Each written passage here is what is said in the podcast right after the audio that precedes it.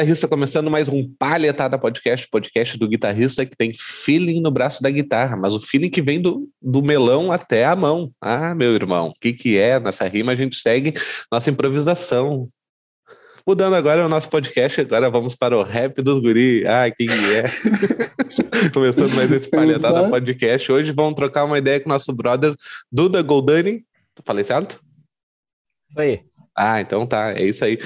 Lembrando que somos patrocinados pelo Mestre do Feeling, curso para desenvolver o feeling no braço da guitarra. Não é teoria, não é técnica, é emoção, meu irmão. Ah, que que é?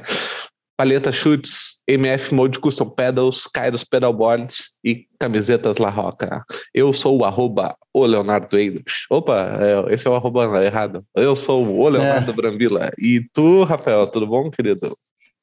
Tudo belezinha, achei que ia me chamar de O Rafael Dalla, porque o esse é meu Rafael arroba. Dalla. E aqui a gente não para, e eu vou seguindo a rima. Ah, Deus do livre, né, pai? Meu chapéu.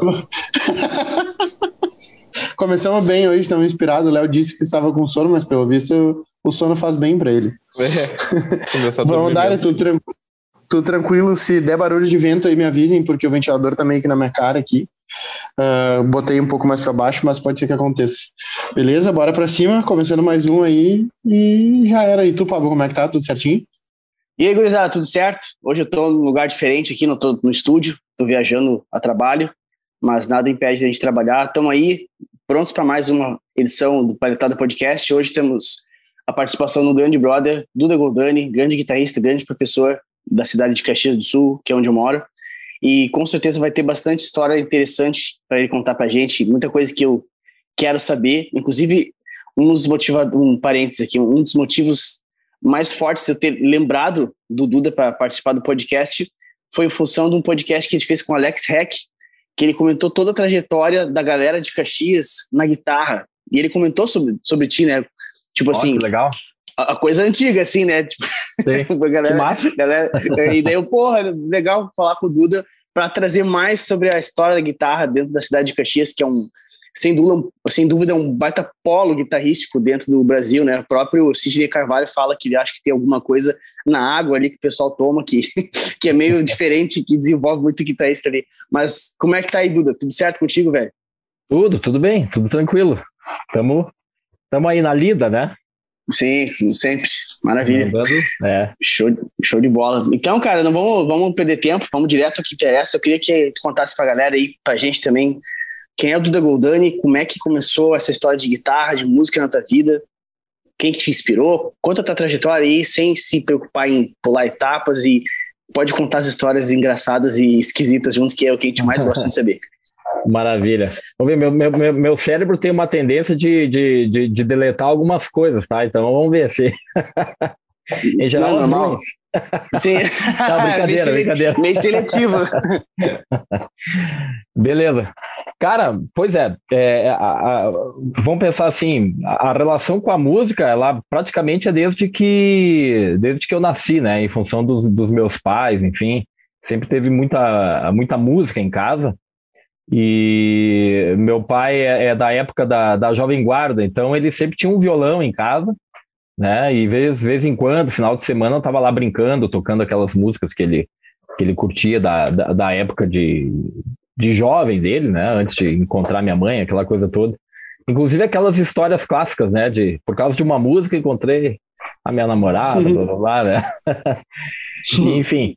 E aí, uh, cara, um tempo depois, lá mais ou menos em torno, eu devia ter uns 10 anos, mais ou menos, né?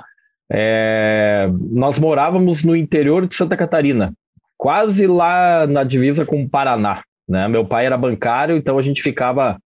É, ele ficava sendo mandado de um lado para o outro, enfim, né? E mas fomos de Caxias, né? Só que saímos de Caxias para morar esse tempo em, em, Santa Catarina e aconteceu que naquela cidade que era bem pequena, né? O nome da cidade era Galvão, é Galvão, o nome da cidade.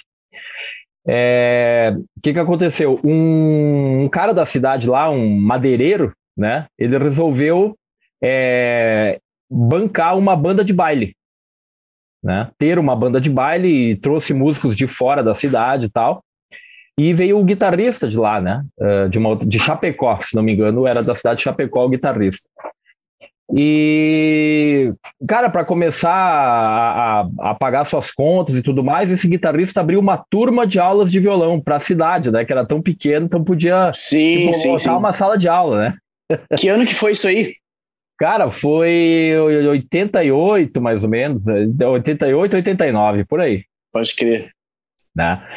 E aí, o Uh, aí a minha mãe veio falar comigo, ah, tu não tem vontade de aprender a tocar violão e tal. E, cara, é, naquela época ali, eu ainda tava, assim, um pouco é, impactado com o Rock in Rio, a primeira edição do Rock in Rio. Claro. E eu, e eu ouvi guitarra, cara, e eu fiquei louco com aquele instrumento no palco, os caras, né, tocando aquele som pesado.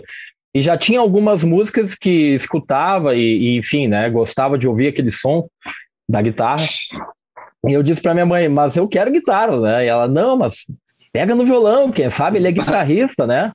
Que daí a gente pode comprar um violão para ti, enfim, aí esse foi o, o, a primeira situação, né? E eu fui lá fazer as aulas, né? As tais aulas de violão, enfim, né? E, Sim. cara, e quando tu, quando tu tem essa idade, assim, 10 anos, acho que é 10 para 11, na verdade, né? É, tu é meio destemido, né? Tu vai, vai, tu não, tu não te critica, tu não tem autoestima baixa, tu quer fazer a coisa, né? E eu estava lá no meio de um monte de marmanjo, né? Só que vamos dizer assim que mais ou menos ao final de oito meses, de 70 alunos que tinha, sobrou dois. E um deles era eu. Tá. Porque assim. Que seleção, hein? Não, Não é, isso daí é, é, assim, é aquela, Não, é... é... aquela seleção dos, dos caras dos Estados Unidos, lá, dos fuzileiros navais lá do, dos Estados Unidos. É o BOP. É o BOP, é. É o BOP. É igual, é igual o funil AIDA, né? Só vai, vai embora. Né? Mas, na verdade, por quê, né, cara? Porque, assim, ó, como o, o, o professor ele era mais músico de, de, de, de, estrada, né? Ele não tinha aquela metodologia. E tu dá aula para a turma dispersa muito. Então, o pessoal mais adulto foi largando de mão. Uns eram uhum. casados, outros compromissos, né? E aí foi ficando, tipo, eu que queria fazer o negócio, né? Então, o primeiro contato foi todo com violão, aprendendo aquelas músicas populares da época, músicas é, roupa nova, enfim, o que tinha na década de 80 ali, né? O rock sim, sim. nacional, né? Mas claro, aquelas coisas um pouco mais simplificadas para te poder ir aprender e não, e não desanimar, né? Uh, beleza, cara. Daí, cara, eu entrei num, num, ritmo assim de querer aprender muito e querer aprender, aprender. Só que aí eu meio que fui ficando autodidata, porque o, esse professor aí, a banda de baile começou a render e começaram a viajar uhum. muito. Então ele meio que deu uma cessada nas aulas, né? Então de vez em quando ele me atendia na casa dele para tirar algumas dúvidas e ele me dava algumas aulas, as primeiras escalas, assim, de, de maneira bem simplificada, eu fui aprendendo ali com ele. Mas ele me ensinava a tocar as coisas, né? Ele não era da teoria, ele era bem da, da prática, né? E aí, vendo ele fazer as coisas, eu comecei a sentir o mesmo impulso, assim, eu vou começar a tirar música de ouvido. Como é que, como é, que é esse negócio, né, cara? Eu ia fazendo as tentativas, era uma frustração atrás da outra, mas lá estava eu com o violão, né? Buscando entender o que estava acontecendo ali, né?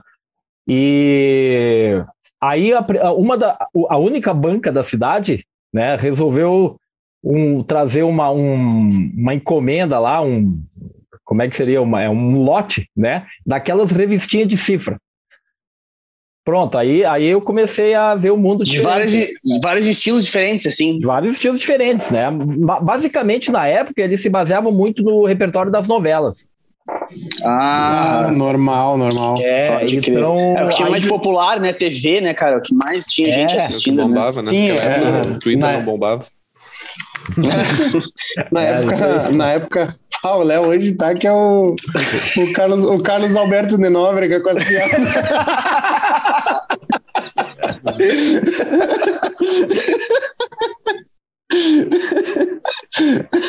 É, é, que ele já tava, desde cedo ele tá fazendo piada no Discord ali junto com a gente na empresa, então ah, tá. não é a primeira que eu escuto. Mas o meu, o, eu me lembro também, meu, meu pai e minha mãe me diziam que eles compravam, porque quando eu comecei a, a comprar LP e tudo mais, Lógico, eu comprei LP não por necessidade, sim por vontade de ter e ouvir para ver como é que era, como era diferente e tal. Sim. Uh, e, mas eles me. Tipo, a maioria dos LPs que eles tinham eram, eram coletâneas de novela. Porque era uma parada muito cara de comprar e, tipo, daí eles só eles compravam aquele LP, que eram as músicas que eram sucesso naquela época, normalmente eram as músicas da novela. Daí é, eles sim, compravam. Sim. Então a revistinha foi mais ou menos no mesmo. É, isso aí. Na Aí, mesma lógica. De vez em quando tinha uma revistinha lá, foi o, uma das, das que me marcou também até hoje e trabalhou muito a minha influência. Foi uma revistinha que apareceu assim: é, Legião Urbana versus Engenheiros do Havaí. Hum. É. E aí, tipo assim, ah, era a batalha da década, né, no Brasil, né, do, do rock nacional. Do rock nacional, total. É, total. e, cara, mas por alguma questão de, de sonoridade, de, de ter aquela. De, de sentir a música de uma forma é, pessoal, né? Eu, eu virei mais para Engenheiros Havaí na época. E aí, mas enfim, eu tirar, tirei algumas do, do, Legião, mas fui, fui forte nas músicas do Engenheiros do Havaí, né? E, enfim, às vezes vinham as revistinhas com duas músicas só que tu conhecia e outras doze que tu nem sabia como é que começava, né? Sim, é. e tu tinha que ter os discos, né, cara? Ou ter alguém conhecer alguém para copiar com a fita cassete. É, era o um negócio, bah, tu tinha que correr atrás, não é assim, ah, vou isso. no Spotify lá escuto, né? Coisa que tu não, tinha que não, ter acesso. Não, não, dava, é porque, como eu falei, essa cidadezinha que a gente morava, cara, então assim, chegava quase nada lá. Né? Então, essa mesma banca que trouxe as revistas, ela, ela trazia discos de vez em quando, mas não, não dava para a gente saber de tudo, né? Então, por muito claro. tempo, assim, é, as, vamos botar um parênteses, né? Quando eu voltei a morar em Caxias, cara, eu, eu, comecei a descobrir coisas que a galera da minha idade já sabia, mas eu nem sabia que existia. Mas é porque uhum. a informação não chegava lá. Sim. Então, qual era a informação que chegava? Só a informação da, da, da época da, da Globo, né? Que era a única TV que tinha sinal para aquela região. Né? Sim, sim. Aí eu fazia isso aí, cara. Ia lá, comprava uma fita virgem, ia nessa loja lá dizia, ó, tem aqui as músicas, grava para mim, né, na fita cassete, uhum. as músicas da revista, levava para casa e tentava, né, ir aprendendo o negócio dessa forma. Né? Outra coisa era ligar para a Rádio Atlântida de Chapecó, ó, toca tal música, mas avisa que eu vou gravar. avisa a hora que vai tocar, e daí eu vou botar a fita para gravar. Bah, que loucura, os, né, cara? Os caras eram bem gente boa, eles faziam isso, daí né? Virava aquele, aquele chato lá, duas, três vezes por semana, ligando para Atlântida e pedindo música, né? Mas era, era, em função do interesse, né, cara? De aprender claro. aquelas. Então eu lembro muito, assim, ó, é, da música The Wall do Pink Floyd, Another Break the Wall, né? Sim. Ligava lá na rádio, cara, toca aquela lá e tal, né? Para aprender a tocar a música, porque eu vi meu professor tocando na banda e tal. E, e assim foi indo, né? Mas foi pegando as músicas inicialmente de forma muito mastigada, só com violão, mas é, foi bom para aprender, cara, porque naquela situação é, não tinha internet, né? Não tinha clube, enfim. Então o que, que eu ia fazer depois do colégio, né? Ia pegava o violão e tentava aprender as coisas, né? Era uma coisa assim que, que pegou um embalo, digamos assim, né? Pisou no claro. acelerador e aí eu, essa vontade de aprender, de entender os sons, enfim, ela ficou ali funcionando, latente, eu fui me virando conforme as possibilidades é, existiam, né? Foi por aí. Sim, total. É. Aí, cara, quando, quando uh, eu comecei a arranhar os primeiros riffs de guitarra, assim, que tinham em músicas, né, de, de guitarra e tal, Daí meu pai me propôs assim, quer uma guitarra? Né? Isso sim. mais ou menos um ano, um ano e meio depois, né? Aí, sim, eu quero e tal, né? Daí fomos lá, naquela ansiedade, assim, tinha que pegar a primeira que tinha lá na cidade. Era uma, ah, guitarra imagina, né? uma guitarra tonante, né, cara? É uma madeira só a guitarra, né? Sim. Enfim, é, e tudo bem, daí, dentro das possibilidades, meu pai foi lá, investiu, deu a guitarra, comprou uma caixinha de som, né? E aos pouquinhos foi a, a, aí entrando mais para esse mundo da guitarra mesmo, que era o que eu queria. Né? Que e como é que foi, e quando tu ganhou essa guitarra tonante e essa caixa de som, qual foi o primeiro recurso que tu teve para distorcer o som? Pedal, tu, tu fez que nem eu, eu quando eu ganhei minha primeira caixa de estudo, era uma Watson pequenininha assim, meu pai não teve grana de comprar o pedal junto, né? Foi a guitarra e, e o cubinho, né? Aí eu descobri que se eu botasse no máximo, ele distorcia, né? Só que tu imagina, né? A coisa linda que era a distorção daquela caixa no máximo, né? Coisa... Mas, Cara, meu, eu, era, pai... eu era mais ou menos isso. Era mais ou menos isso. Só que essa caixa aí, ela não, ela não, ela chegava num limite lá, mas não distorcia. Aí uhum. eu descobri, cara, eu descobri que o aparelho de som 3 em 1 do meu pai, uhum. aquele distorcia. Uhum. Tá que nem nunca. Quem nunca? Lá, né? Descobri que tinha uma entrada, né? De, de um plug uhum. P10. Tá, agora para tocar essa música eu vou ligar no som do pai ali. Olha os falantes aqui, ó. Os altos. Trepidando, né, velho? Trepidando. Eu, né? eu me lembro, eu, eu, eu também não tinha caixa com distorção e eu. Eu tinha, eu tinha um 3 em 1 no meu quarto, que foi a época que eu comecei a comprar vinil e tudo mais, eu tinha um 3 em 1 no meu quarto. E aí eu, bah, vou plugar a guitarra para ver o que acontece, né? E aí quando eu vi que distorceu, eu também, bah, foda. Aí eu comecei é. a mexer nos volumes e tudo mais ali. Aí eu percebi que se eu aumentasse muito volume do, do som e baixasse na guitarra, não distorcia. Ficava uhum. mais cleanzão, assim. Aí, agora, se eu desse no talo na guitarra e baixasse um pouco no, no, no som ali, o, a, a, guitarra no talo fazia distorcer o negócio. Deu, bah, sabe? Aí foi um universo pra mim ali, ó. Aí já é. bah, timbrava, né, pai? Sim, Sim. Não. É. não tinha erro, né? e foi, cara, e foi uma das principais fontes de estudo para mim no início, tá? Essa, esse recurso, porque, porque dava para se gravar eu botava as músicas, sei lá, do Satriani, tocar no, no CD, botava uhum. a guitarra na entrada, nem lembro como é que plugava, não era P10 entrada, eu acho que eu tinha um conversor de P10 para P2 para colocar, não, uhum. eu acho que era isso. E cara, aí eu tocava junto, sabe? E, e eu, depois eu ficava escutando aquilo de noite, sabe? Eu ficava ouvindo aquilo e viajando assim. Mas, tipo assim, a, nem era com intuito de análise. Claro que eu analisava também, mas eu ficava, tipo assim, viajando. Caralho, tô tocando junto com a gravação. Pá, que foda. tipo assim, era um luxo, assim, aquilo, tipo assim, que eu tinha descoberto a roda, sabe?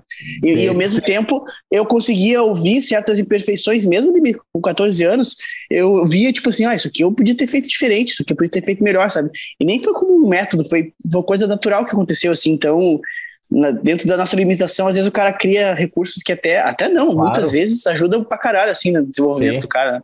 Com Mas certeza. segue aí. Com certeza, é. Né? É, isso aí. Cara, daí, daí enfim, uh, segui nessa de ficar, né, era um tirador de música, né? E sempre que sim, dava, sim. levava o violão pro colégio, fazia um som com os amigos, de qualquer jeito, o negócio era movimentar, né? Uhum. Uh, daí, bicho, depois de um, de um tempo com a guitarra, uh, aí teve a possibilidade de comprar o primeiro pedal, que eu nem sei que marca era, bicho, mas era uma coisa de plástico lá. Uhum. Bem estranho, assim, ele, né? nem, nem, nem sei ele parecia um chinelo, na verdade. Né? Nossa nós fomos, senhora. nós fomos comprar, nós fomos até, nós saímos lá da nossa cidade, fomos para cima no Paraná, numa cidade chamada Pato Branco. Compramos, ah, o, compramos o pedal, mas, cara, foi por muita insistência, porque meu pai estava resistente com gastar e tal. E eu, pai, eu preciso de um pedal, preciso de um pedal, né? Ah, por que a história do pedal que eu forcei a barra? Porque usando o 3 e 1, Rafael, usando o 3 e 1 lá na, no, no Drive, né? Cara, uhum. por acidente, eu fiz um harmônico com a palheta. Uhum. Aquele harmônico o, artificial. artificial, né? Uhum. Cara, aí, aí foi um arrepio, né, bicho? Eu disse, ah, não, olha só, eu já, já sei o que precisa, né? ah, meu Deus do céu. Porque, é porque isso aí é, é, é, é, meio que assim, tu não sabe, mas tu tá num laboratório nesse momento. Aham, uhum, total. É, tu falou de, de poucos recursos e tudo mais, né? E, e, e, sem um direcionamento mais profissional, mais específico sobre alguma coisa, né?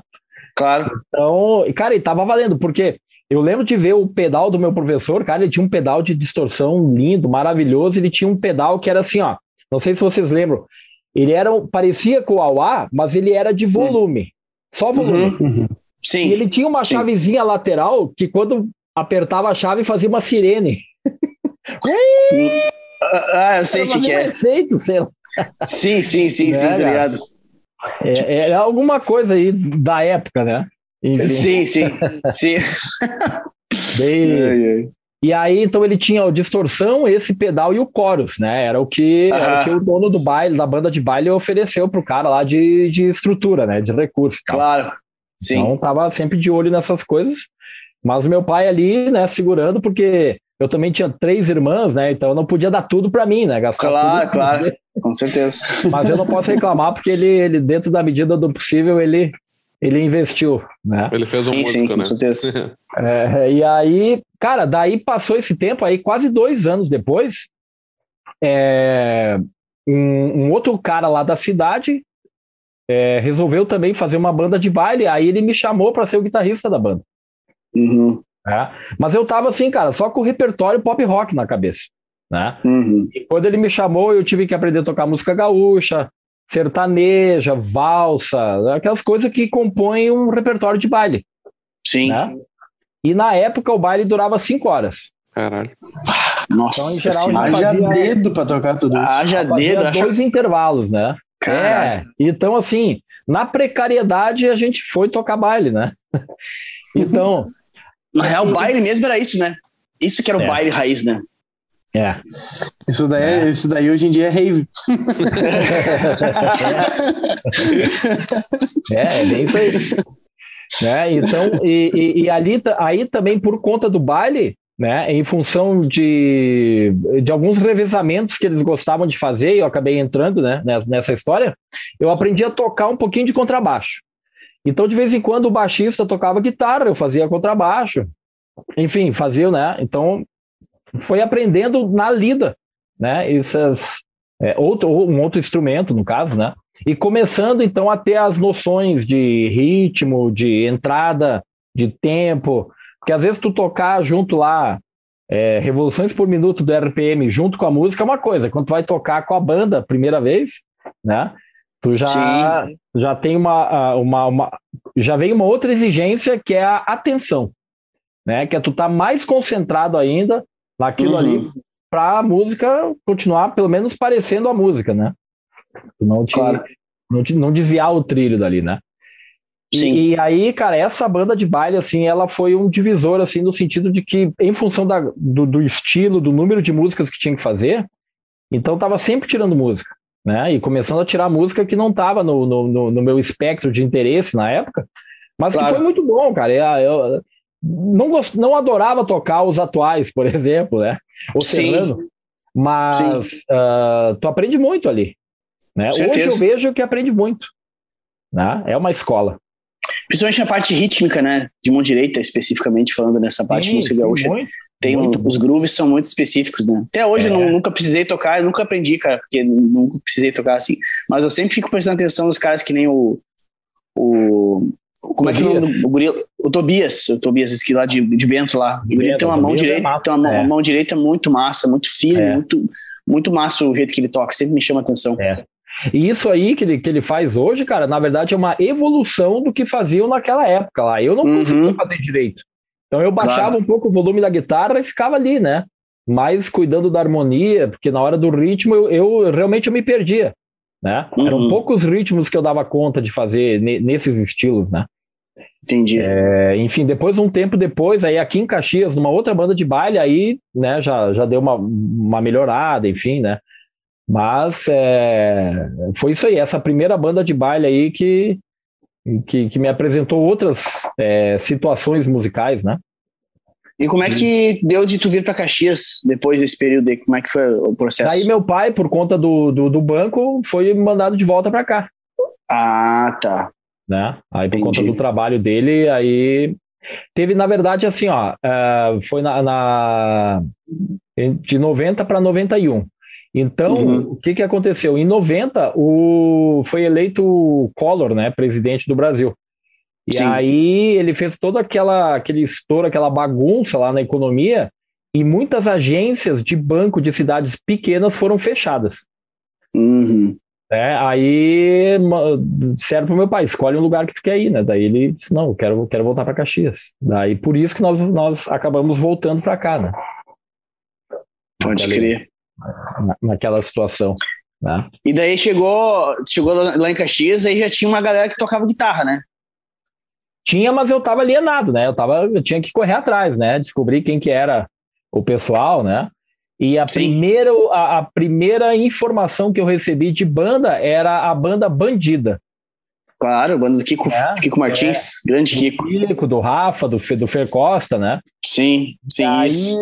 exatamente nesse primeiro ano de vinda, teve uma festa da uva e tinha um show lá deles, né? E o meu tio, eu, eu tinha 14 para 15 anos, né? E aí um tio meu disse: Vamos lá, vem ver essa banda aqui que eu acho que tu vai gostar. E fomos lá, e aí comecei a, a descobrir o pessoal, né? Sim. Aí. E como então, é que então foi ver o show deles, assim? Porque já era uma outra. Imagino que já foi meio que chocante, porque, tipo, tá acostumado com uma parada. E, e imagino que lá, quando chegou lá, a galera mais roqueira, talvez tenha te chamado, ao menos para mim, te chamaria atenção, né? Como é que foi o, o choque, assim? Chamou muito atenção, cara, porque a, a bandida com o Fer Costa e o Rafa, né? Eles, eles já eram performáticos. Sim. E, e essa energia sim. de palco eu nunca tinha visto ao vivo. Ah, pode crer. É, eu nunca tinha visto alguém fazer em cover, né? O ter que a energia vai de um lado para o outro, né? Cabelo comprido, sacode, né? Uhum. E, e, e, um som lindo, né, cara? E tocando super bem, banda, né? É, essa é uma coisa que eu percebi assim, cara, esses caras tocam muito bem, porque era um, um som super redondo. Sim, né? sim. É, eu lembro de uma das músicas, eles tocavam Titãs, cara, era, era assim, muito cravadinho, né? Uhum. Uh, fora outros, claro, né? Faziam os Van Halen, faziam de tudo, né? Dentro da, da, da, linha do rock. Então isso aí me chamou bastante atenção, né? De ver uh, essas performances, né? De cara, olha que massa, né? Aí eu começava a ter aquela imaginação, né, cara? Vou ter uma banda de rock, assim, assim, assim, assado e tal. É, é legal, que legal esse clima, a galera cantando junto, né? Porque no baile claro. tu não tem isso. No baile tu toca para as pessoas entrarem na, na, no salão, dançar, comer, beber uhum. e tchau. Né? Isso aí. E ali a, a, a dinâmica público-banda era, era outra, né? Então teve, teve esse impacto, tanto, tá, tá muito claro na minha mente aqui, quando fez a pergunta foi pá, né? É exatamente o que, o, o que me veio, assim, da, da lembrança, né? Cara, e aí, assim, ó, aí alguns contatos. Oi? Não, não, vai lá, vai lá, vai lá. aí, assim, aí alguns contatos é, demoraram para acontecer, até um pouco assim. Eu estava vindo do, de uma cidade interior, tinha uma certa timidez, assim, apesar da vontade, né, de, de, de correr atrás, enfim.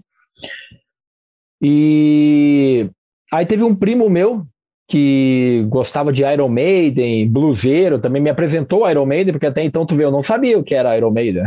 Uhum. É, aí ele me apresentou e falou de vários, me apresentou o Satriani, né? E eu fui só guardando aqueles nomes, mas ainda não não não, não fui atrás, né? De descobrir muito o que, que, o que que era, né? Uhum. Beleza. Nesse meio tempo, cara, é... teve um é, uma festinha assim familiar, né? E aí uma prima da minha mãe chamou a gente, né? E a mãe disse: "Leva o violão, vamos lá, né? Fazer um pouco de barulho e tal". E aí nessa nessa reunião familiar tinha o dono de um conjunto de baile. Né? E aí a gente conversou, ele pedia, toca tal música, toca. E lá já tava, né? Muita música já tava na, na ponta do dedo. Na ponta dos dedos. Uhum. É, daí no, no que terminou, e na noite tal, fomos embora e disse assim: é, uma hora eu vou te chamar para tu vir assistir o nosso ensaio. Tá, beleza, né? E ali deve ter passado dois, três meses e tal. E nisso eu tava, é, continuava tirando as minhas músicas, é, Cara, aquela, aquele início da década de 90 começou com Guns N' Roses para mim, né? Começou com uhum. Guns N' Roses, é, R.E.M., então tava o, esse som eu tava tentando ainda tirar muita coisa sozinho, muita coisa eu não conseguia tirar, né? Mas estava sempre naquele naquele movimento, né? De, de ir aprendendo e tal. Aí uns dois, três meses depois eu fui assistir o tal do ensaio aí dessa banda de baile e acabou que eu entrei na banda, né? Então, mais um período de experiência de baile, assim, aquele esquema, né? Só que daí deu para perceber a, a estruturação da banda diferente, mais profissional, né? Uhum. Os músicos, não eram todos músicos músicos, né? Mas, assim, é, quem tocava e cantava tinha muita competência no que fazia, né? Então, toda a uhum. questão de organização, o lugar do ensaio, enfim, Tava tudo ali, né? Era uma Sim. banda que só alugava o caminhão para levar todo o equipamento pro baile, voltava, né? Então ali foi uma, uma, uma, uma, segunda experiência assim bem, bem interessante, né? Era uma banda maior, em alguns momentos tinha metais, né? É, os vocais também, é quase quatro, cinco vozes, quase todo mundo cantava, então tinha coisas bem, bem interessantes, né? E, cara, daí, nesse meio tempo, conversando com, com, esse meu primo que apresentou o Iron Maiden e o, e o Joe Satriani, uma vez eu estava na casa dele, arranhando lá no blues, né? Nem sabia nem o que, que era uma pentatônica. E ele lá, né, fazendo band e tudo mais. Eu, nossa, o que eu tô uhum. fazendo aqui, né? E aí, e aí ele, ó, tu quer um professor legal? Tu tem que procurar o Merônio. Ele é o mais caro, mas é o melhor. E aí aquilo ficou na minha mente, né, cara? E passou um mês e eu esqueci o nome, né? Aí fui lá no meu primo, de novo. Como é que é o nome daquele professor? Ah, não, é o Merônio.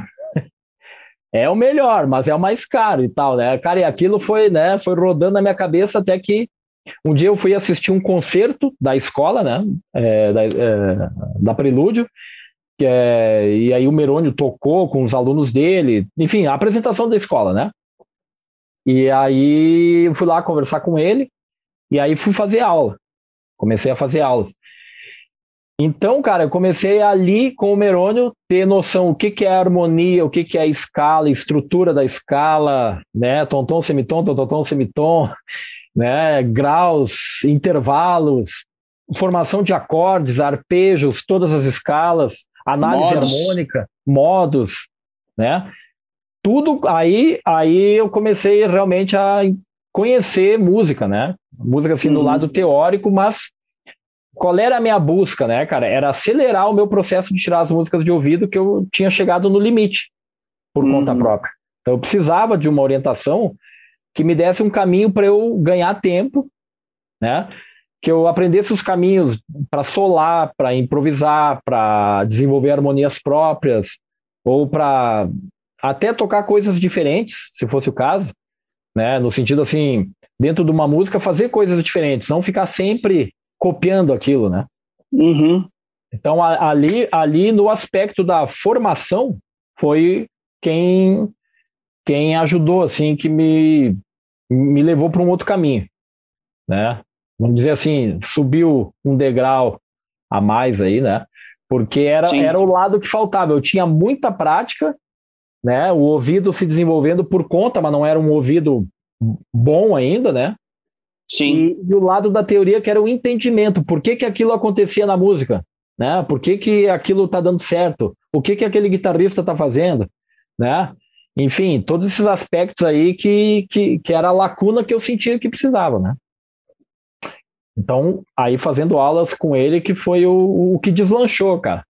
Né? Deslanchou muito, assim. Foi muito, muito importante. Mas é, foi curioso, o Alex Heck, quando a gente fez o podcast, comentou, né, do Meroni e tal. Eu, eu nunca tinha ouvido falar, foi através dele que eu vi a primeira vez, dele comentou que toda a galera eh, de Caxias ali, da, da geração dele ali, do, do Alex, né, tipo tu, o The Rose, né, essa galera toda fez aula com, com, com o Meroni, né, e eu, eu até comentei com ele né, no podcast, né, que ele mesmo disse que nem, nem tinha se dado conta, né? O quão importante esse cara foi para a história da guitarra pro, no Brasil, vamos, podemos falar. Porque dali surgiram vários guitarristas, tipo o Schreber, tá ligado? O De Rose, galera que fez nome nacionalmente, sabe? E internacionalmente, tá ligado? Então, olha só o quão longe foi o legado desse cara como, como alguém que ensinou música, né? É verdade. Então é uma coisa bem interessante que até, tipo assim, se valeria a pena até fazer algum, algum, alguma coisa relacionada a ele, né? Contar a história dele para as pessoas saberem na internet, porque eu, por exemplo, como eu disse, eu conheço toda essa galera e nunca tinha ouvido falar nele, assim. Então, acho que seria uma coisa bem, bem legal de se fazer, assim, uma homenagem, alguma coisa do tipo, assim, pro cara. É, eu, eu, tenho pensado muito nisso, cara. Acho que é, que é importante, sim. Né? E, e, quem sabe a gente consegue organizar alguma coisa aí, né? Eu acho que seria legal. Vale, vale, a pena investir na ideia, assim.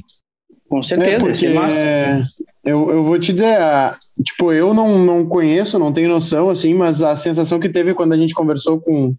Como, como é que era o nome do outro guitarrista? Paulo? Alex. Alex. O Alex. A sensação que teve é que, tipo assim, uh, uh, Ah, sabe esse lance que fala, ah, o que, que tem na água de Caxias? A sensação que teve é que foi ele que fez a diferença, né?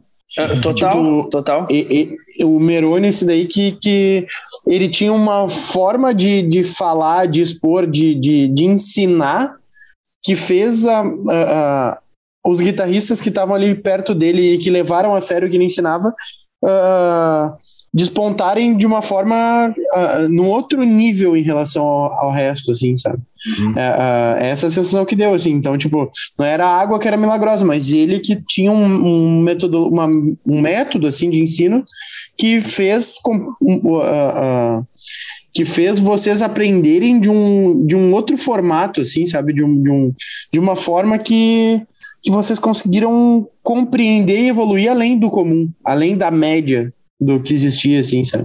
Uhum. É verdade. Na verdade, assim, ó, é...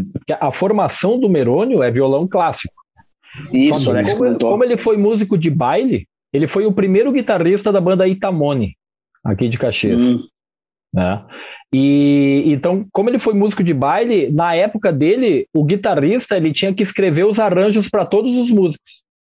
Ah. Então, olha como trabalhou a cabeça dele isso aí. Nossa, né? isso aí é Cara, de escrever, escrever arranjo para metais, para né, as vozes, até a linha de baixo ele tinha que escrever para o baixista. Né? Cara, então, isso é surreal, foi, tipo assim, tu, dando não uma encontra, tu não encontra isso aí em qualquer lugar. É, não encontra mais hoje, né? É? Em outros lugares, aqui no Rio Grande do Sul, quase, quase não tem mais gente que faça isso. Mas assim, é...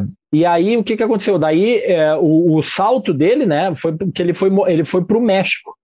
Né? Uhum. E aí lá ele foi fazer a formação do clássico, só que ele continuou sendo arranjador de banda de baile, tendo contato com, com gente muito fera, né? E, e, e, aprendendo as coisas da harmonia dos, dos caras da Alemanha, os caras né, mais pica grossa, assim, que, que, que sabiam do assunto, né? Então ele, ele, ele o, o volume de coisas que ele fez, né? De pegar aquele, aquele conteúdo teórico e transformar ele rapidamente em coisa prática. Né? Pela formação do clássico dele é uma coisa, mas o aspecto da técnica para guitarra e da harmonia que o guitarrista precisa saber, ele entregou muito bem para nós aqui. Uhum. Né? E aí realmente ajudou muito a galera. Né? Tu, tu falou do Schreber, do, do Alex Reck, do De Rose, tem o Rafa Schiller, Rafa também. Schiller também. É, o Jonathan Macedo também fez aula com o Merônio. É, cara, uma penca de gente. E, e assim, ó, um, um, só, só para te dar um exemplo, uma, uma referência, né? Tu já, tu já ouviu falar do Dudu Trentin? Já, mas não tô associando quem é, mas já ouvi falar assim. Tá, ele é, ele é pianista, tecladista, produtor, tá?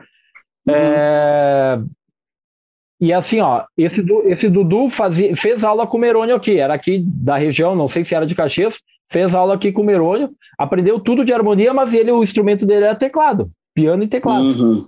Né? Cara, o cara fez isso aqui, ele foi dar um pulo no Rio de Janeiro, velho, e ficou lá até hoje para trabalhar. E ele é tecladista do Pepeu Gomes. Bah, alto nível. Né? E esse Dudu Trentin, olha só, esse foi o cara que fez é, toda a, a, produção musical e os arranjos que foram usados na, na solenidade de reinauguração do Beira Rio, em 2014. As que músicas são dele. Né? Então, é, assim, claro que é o cara que faz tudo, né? Mas no começo ele, ele é um cara que teve contato com o Merônio também, né? Então, pra, só para citar né, a importância né? Demais, meu. O, Demais. Merônio, o Merônio já me contou umas três vezes isso, cara, que um dia o Dudu chegou na aula, olhou para ele e disse assim, Merônio, agora eu entendi tudo o que é modo. eu já sei tudo dos modos. Tu já resolveu minha vida. Diz que foi o único cara que disse isso para ele até hoje. que massa. foi esse Dudu Trentinho aí.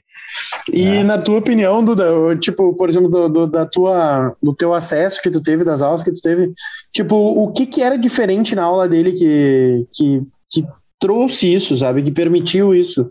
Porque é muita coincidência, é muita gente, né? É, é, é, é por exemplo, o próprio o, é, Dudu, esse que tu falou, né? Tipo, a, a, cara, é coincidência demais, né? É, ter tantas tá. pessoas assim tá além do conhecimento, tá além do, do, que, do, do que foi passado. Tem alguma coisa nele que despertava isso. Eu Exatamente. Acredito. É, o, o que, que é que, que, na tua opinião, que podia ser assim, pá, cara, isso daqui eu acho que era o que fazia a diferença. Cara, eu acho que assim, ó, primeiro a, a organização do conhecimento. Né? Ele conseguir te dar a coisa de uma forma mastigada, sem guardar nada, né? Com uhum. generosidade, generosidade genuína, né? Uhum. E, é, e muito organizada, dizendo assim, ó, esse é o caminho, tu segue aqui, tu ia sentindo isso aula a aula, que tu estava dando um passo seguindo do outro. Uhum que, que eh, não, não era tão aleatório, tão né, dispersivo, né? É, tinha, tinha muito link de um conteúdo para o outro, de um assunto para o outro. Né? E, e, e, tu ia vendo isso na, à medida que pegava o instrumento depois de uma terceira, quarta aula, tu já começava a olhar o instrumento diferente, a uhum. ouvir uma música com um ouvido diferente. Né? Então, é, para mim, o impacto foi esse, né? Foi de que, a, a, em função daquela lacuna que eu, que eu tinha, que rapidamente é como se ele abrisse a torneira assim e despejasse, né? O negócio. E, e, é uma... e, aí a coisa pegou, né, pegou um rumo diferente e, e muita coisa foi clareando para mim. Né? Foi me dando aquela luz de tu olhar para o braço da guitarra e não, e não ver assim simplesmente as casas e cordas, né? É, tu vê ali, né? Tu vê as notas, tu vê o acorde, né? Tu vê as escalas, é, tu vê num solo, por exemplo, a introdução do Sultans of Swing, tu enxergar ali, né? A, a, a escala, a variação, a, as notas, os graus que estão sendo usados, né? Ou no, no, começo do solo do The Wall, que é a pentatônica que está ali, né? Uhum. Na tua cara, né? Sim. Então, esse, esse foi a, é a, é, como a gente diz, é, deu luz, né? Deu luz para aquelas coisas assim que tu não conseguia enxergar antes. Né? E realmente, cara, ele, ele, teve, teve um impacto forte, assim, porque eu ouço gente falar assim, de, vinha gente de Curitiba fazer aula com ele aqui em Caxias. Bah, imagina só, velho. É, vinha gente do interior, vinha gente aqui de Vacaria, vinha gente de Santa Maria, né? Então, em uma época que não existia Instagram para divulgar, né? É. Pois é, é, é, então foi uma coisa assim que é, é, é, que ele tocando, cara, ele quando ele tocava, né, fazia os concertos de, de erudito, era, era, era muito impactante. E eu acredito que uma das coisas é que ele mostrou a possibilidade de tu ser um artista aqui na região, de tu ganhar a vida como artista, como professor, como músico. Né? Eu ah, acho que então tem um negócio interessante aí. Levou muita gente a procurar ele. Né? Porque negócio interessante. É, a, ali, entre a década de 60 e 80, né, cara, é, é um momento assim que é, muita banda aqui tinha as bandas de baile, mas aquela coisa experimental, é, experimental não, comercial. Né? Comercial. E quem, e quem tentava fazer a, aquele trabalho autoral, aquela coisa toda, não tinha um caminho, não tinha uma, digamos assim, uma Perspectiva. É uma, é uma perspectiva. É, essa é a palavra. Né? E de repente, cara, ele chegou e mostrou que, que era possível. Né? E isso numa área que hoje em dia é quase esquecida, né? Que é o violão erudito. Pois é. Sim. É. Mas assim, só que ele, ele veio com tanta bagagem que ele atendeu a demanda dos outros músicos. No aspecto Acho da harmonia, é... da teoria, né? Esses entendimentos aí que faltava. Talvez uma palavra que seja muito conveniente para definir o, o Merônio, além do, da qualidade do, ensino, eu acho que a palavra é inspiração, tá ligado? Eu acho que ele foi um baita inspirador pra galera, sabe? Sim. Nesse sentido, sentido artístico, sabe? De, de, como tu disse, ter um, ter um caminho, sabe? Talvez isso aí tenha sido um, um, uma parada que realmente tenha sido diferente, além de ser um puta professor, com certeza, né? Sim. Que já era, uma, já era uma coisa foda na época, né? Eu te digo, é. se eu tivesse com, se eu tivesse com, sei lá, 13, 14 anos, se eu soubesse desse cara, eu teria feito meu pai me levar até Caxias para aprender com toda certeza. Porque, nossa senhora, foda. É, não, não duvido, cara. E, e, assim, aí, no Merônio que eu conheci o Alex Reck, né? E a gente começou a trocar a figurinha por um tempo, Sim. enfim, né? Que ele era aluno mais ou menos na mesma época, mas o Alexandre, cara, já estava assim com técnica super avançada, ele já tinha né? Ele já estava um guitarrista praticamente pronto, assim, né? Qual Alexandre? Desculpa. O, o Heck, Alex Heck. Ah, tá, tu Alexandre, tá, Alex, é, tá certo. Alex Heck, eu, é. não sabia que o nome, eu não sabia que o nome dele era Alexandre, eu conheço por Alex só. sim, sim. O, cara, é. uma coisa que ele falou no outro podcast e que vai, vai ao encontro uh, uh, que tu falou, Duda, é que aí, aí eu quero perguntar para vocês, tá? Ele falou, eu me lembro que ele falou a mesma frase que tu, sem esconder nada sabe? Que, uhum. uh, que ele ensinava sem esconder nada, com muita generosidade. Uh, uh, o, o, o, por que, que vocês acham que ele, ele não escondia nada e o que, que é que se esconde de repente numa aula, entendeu? Uhum. Tipo, o Cara, que, que seria esse o não esconder nada? Olha, eu, eu, não, eu não sei te dar essa resposta por mim, porque eu, como professor, eu também não escondo nada. Aham. Uhum, né? Uhum. Agora... Mas, mas, tipo assim, tu teve uma visão antes dele e uma depois dele. O que que tu achava que, que, era escondido e o que ele abriu para ti, entendeu? Porque se tu, que tu sentiu que ele não estava te escondendo nada, é. tu, tu, pode, tu pode comparar com alguma coisa, né? E com uhum. de onde que vem essa, essa tua percepção? Essa aqui é pergunta do Rafael, acho que é isso, né, Rafael? Isso, isso Cara, aí, isso aí. Não, é, é, pois é, é, é, é uma pergunta um pouco, um pouco um pouco complexa, uh, ou, ou, a resposta, né? Mas uhum, uh, a, a, gente às vezes comenta isso porque uh, compara, né? Em, em, cima de uma comparação. É, mas também por apenas ouvir falar, né? Ouvir falar de, de gente assim, ó, ah, esse cara não, não, não, não vai te dizer tudo que ele sabe. Né? Uhum. Eu acho que aí é que tem uma confusão. Porque, cara, tu ensina o, o que tu sabe, tu tem essa generosidade dele que a gente dizia, para te ajudar a ser um músico melhor. Agora, ele não tem como contar, a transformar em aula, por exemplo, a experiência dele como arranjador. Uhum. Ou a experiência dele de ter tido dificuldade financeira no começo da carreira.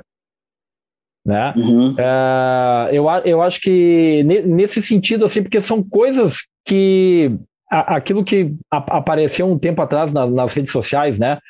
É, você só vê o palco, mas você não vê o bastidor. Sim. Né? sim. E às vezes é isso, cara. Às vezes é, é, o, o, foco dele era tão forte em instruir o pessoal que talvez ele não ia ficar falando, ó, oh, tu vai ter dificuldade aqui, tu vai ter dificuldade ali e tal. Então, né? Eu, eu vou te entregar o que eu sei pro, pro, pro que é melhor para ti. Ô meu, sabe que eu, eu acho ah. que eu entendo um pouco. Não sei se eu consegui dizer... te responder a pergunta, Rafael. Né? Sim, dentro mas, do... é... é que, mas é assim, eu, acho eu que também tem Fala. a ver, cara, talvez até com, com, com, a formação de cada pessoa. Né? Não sei se por coincidência ou não, é, de, anos depois, né, eu, eu, fui embora de Caxias, eu estudei, aí estudei música fora, e também tinha professores que eram assim, cara, generosos, né? Então, de repente, pode ser quando, quando é talvez uma questão de empatia, não sei, velho. Ô, meu, é que assim, ó, Rafa, tem um negócio que, é, que era comum na época, tá? Que para nós já virou automático, automático não, mas já virou algo uh, corriqueiro a gente saber que um bom professor entrega tudo que precisa ser entregue. Já é de uhum. conhecimento uhum. geral. Gerar valor para as pessoas, como, como ensinando, já é conhecimento. Mas, cara, tipo assim, ó, pegando esse background da, da antiga, que nem Duda, eu e tal, dos anos 80 ou 90 ainda era muito assim. Existia um, uma parada no inconsciente coletivo de quem sabia alguma coisa de tu segurar o conhecimento. Porque se tu espalhasse aquilo, muitas pessoas passariam a saber mais que tu.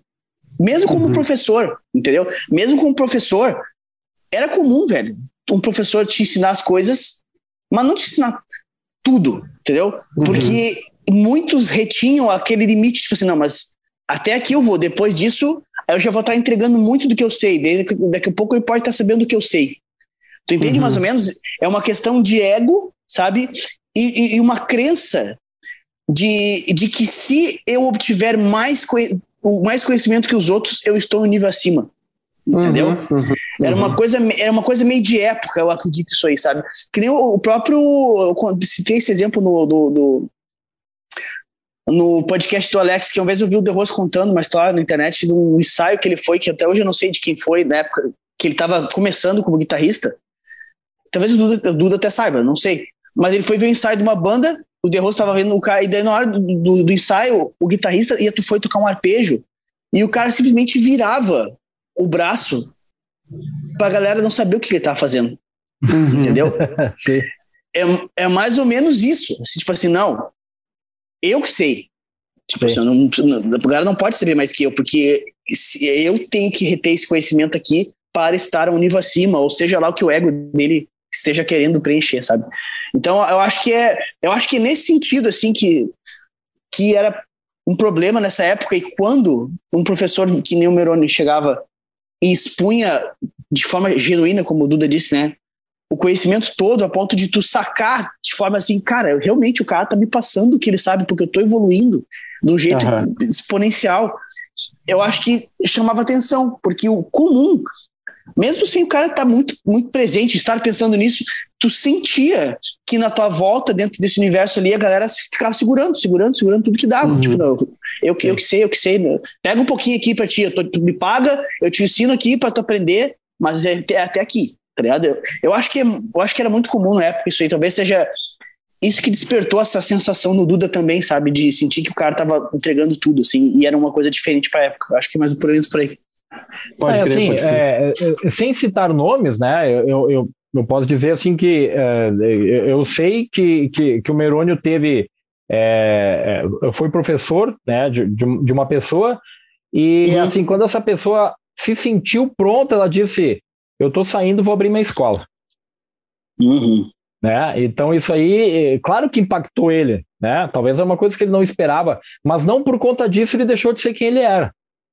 Né? Sim. Não deixou de, de, de ser a, o professor que ele era. Né? Porque, claro, querendo ou não, aí, aí tem aquela coisa né, do bastidor. O bastidor do outro cara é diferente do, do, do Meroni.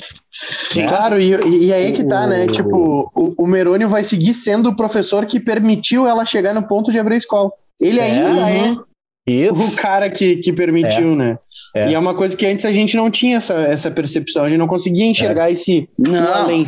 Cara, porra, é. fulana abriu, conseguiu abrir uma escola ali. Como é que ela evoluiu a esse ponto? Cara, ela aprendeu com o Merônio. Sim. Sabe, tipo, ele ainda era o cara, sabe, claro. Pra, em relação a isso. Não, não, ele não seria menos ou perderia algo em relação a isso. Claro. Só, só levou a história dele mais longe. É, e, e eu acho que dá para linkar o, o, que eu comentei antes, de que, e, que em relação à experiência individual de cada um porque ne, ne, nesse o, o, conteúdo de cada um pela experiência de vida, cara, tem coisa que realmente tu não passa, mas não é porque tu não quer passar, é porque é, é, é, nem é nem é conteúdo didático, né? Tem coisas que tu passa porque tem que passar porque é a tua história, né? A música ela é a, ela é o instrumento, né? É o teu caminho, né? Para vivenciar aquela experiência, mas tu, tu não vai ensinar aquela experiência para pessoa. Tu vai ensinar mas não é nem porque tu, prática, não é né? nem mas nem é porque tu não quer daí, tu não é que tu tá escondendo alguma coisa, é porque tu julgou que não é nem necessário. Enfim, isso, tá dentro, isso, não cabe isso. na tua grade, coisa claro. do tipo assim, mas tu não, não tá se escondendo assim, não vou passar claro. a minha experiência é. como guitarrista de estúdio para ele, porque não quero que ele seja o guitarrista de estúdio e ultrapasse é. meu conhecimento. É, é uma outra parada, assim. É, é, agora lembrei de uma história que o Meroni contou, cara, que uma vez chegou um violinista na sala de aula, né, para falar, fazer aula com ele, Uh, aí na segunda aula ele disse assim, ó, uh, eu quero aprender o concerto de Aranjuez, que é uma peça super elaborada, né, cara, e não é assim, nenhum violonista toca, né, de cara, é, uhum. é, é, é, muito tempo para deixar essa peça pronta. Cara, e o Meroni disse assim, tu tá preparado para estudar?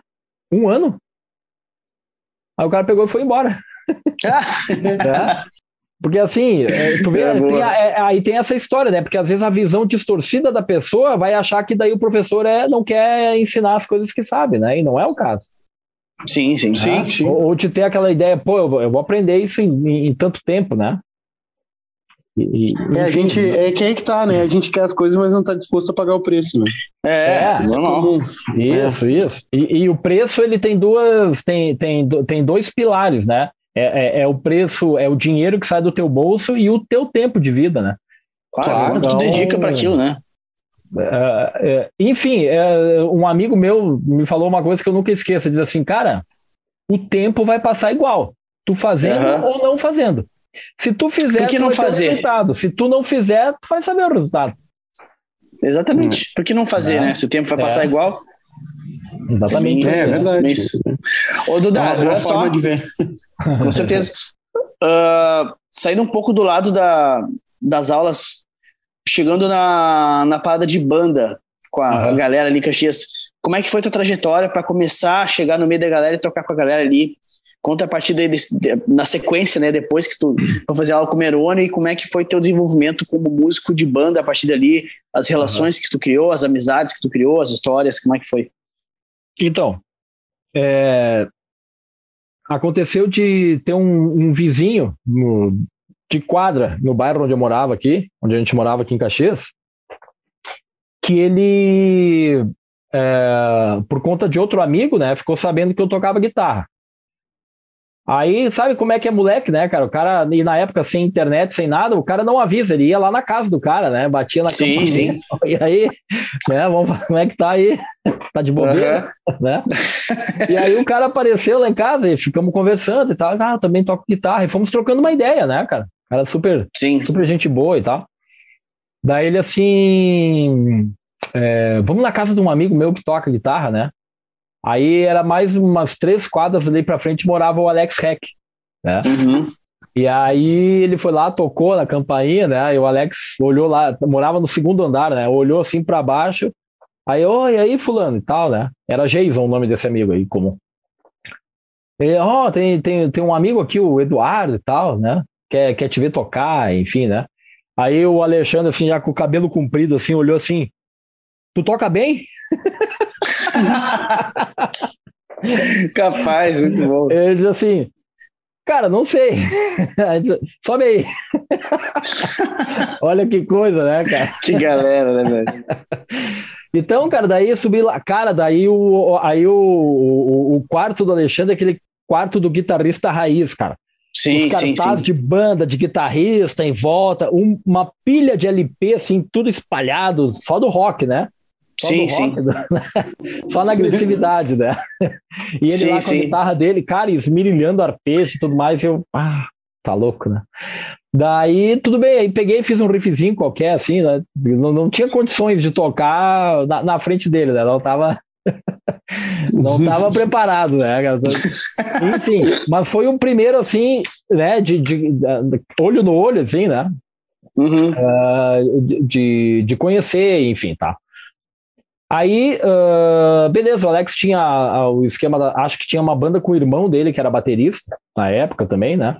A gente conversou um pouco e saímos. Aí esse, esse amigo aí que me levou lá, ele disse, ó, oh, eu tenho uns amigos que têm uma banda, né? E de repente pode ser que, que, tu, que tu possa tocar junto, né?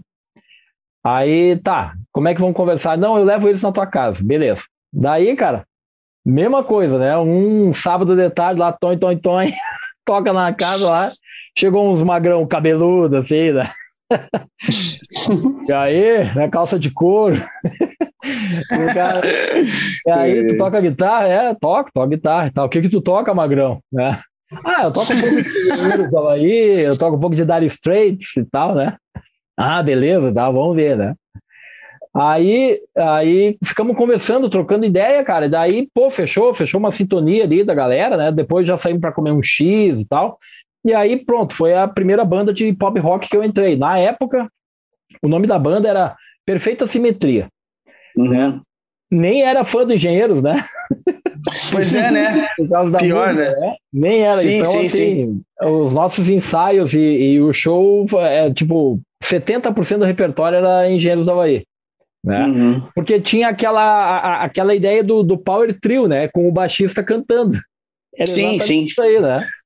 Na época que estava em alta o, o álbum do Engenheiros, aquele ao vivo, acredito, né? Que tem. É, isso, logo depois. Daí eles fizeram o Pop é Pop, que foi aquele estouro também, né? Logo em seguida. Isso. É... Enfim, daí Pop é Pop foi, a... Pop é Pop foi o primeiro LP que eu ganhei de rock, cara, do meu pai, 89, logo que saiu, assim, meu pai me deu. Ah, que legal. Bem marcante. Hum. Ah, foi, foi muito marcante, é. A, a, a, elaboração de algumas músicas lá, bicho, pra época, pra época eu acho, bom. sim, que era, né, as, composi né? as composições são muito boas, né, meu? É. Tipo, a própria música, o pop é pop, eu acho baita som, é, tá ligado? É, é, muito é. massa. É. Enfim, aí, cara, com essa banda foi os primeiros contatos. Então a gente fazia um show, a, abria a piscina da ABB, né? Tocava em algumas festinhas, enfim. E aí, um tempo depois, é, teve o Festival de Rock da Serra, né? Que era organizado pela Atlântida, pela Rádio Atlântida. Então, era bandas com músicas autorais, que iam para esse festival uhum. concorrer, enfim, né? Aquela coisa. Aí, para autoral, nós mudamos o nome da banda para Kamikaze. Uhum. É, tu vê os nomes, né?